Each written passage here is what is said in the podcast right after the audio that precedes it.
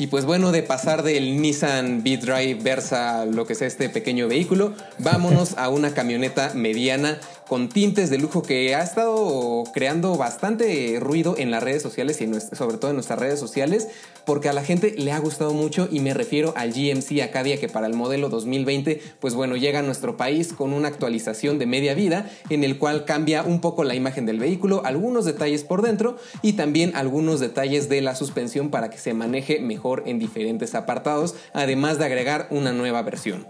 En este caso, pues estamos viendo al GMC Acadia que toma los detalles visuales más parecidos a lo que encontraríamos en, los pickups en las pickups de la marca, pues para hacer que se vean más imponentes, algo que le gusta mucho al tipo de clientes que consume estos SUV estadounidenses. Y me parece que por primera vez GMC le atina a darle un toque realmente aventurero a, Acadia con este eh, modelo que tiene las protecciones en negro, la parrilla en color negro con, con el emblema en rojo. Esa, esa se, me se me hizo para mí la mejor versión, que en este caso me imagino que es eh, la más equipada, me imagino que es la Acadia de Nali.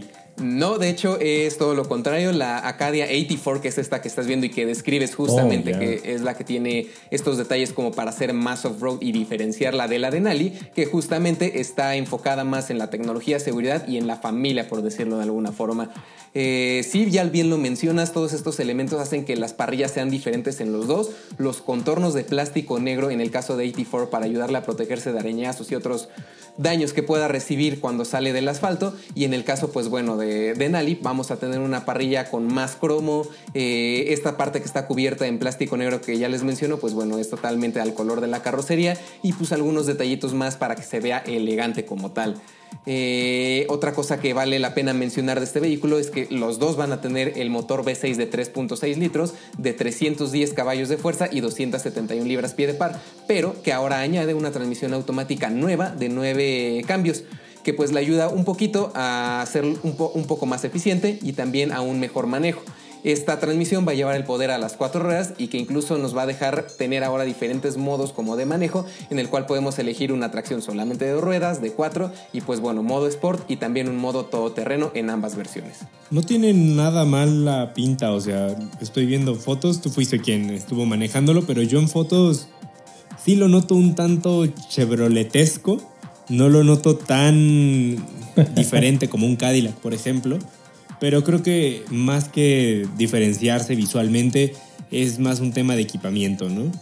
Efectivamente, porque en el apartado de, equipamiento, perdón, 84 va, eh, va a estar un poco más contenido lo que vamos a encontrar, por decirlo así, sobre todo en el interior y en asistencias, mientras que Denali pues sí echa la casa por la ventana. Por ejemplo, en común en los dos vamos a tener la cámara de reversa, también la alerta de punto ciego, eh, vamos a tener asientos en, piel y ajuste eléctrico en los asientos, además de calefacción. Sin embargo, Denali, que es la versión más completa, pues ya añade también los asientos ventilados, la visión de 360 grados, el freno autónomo de emergencia.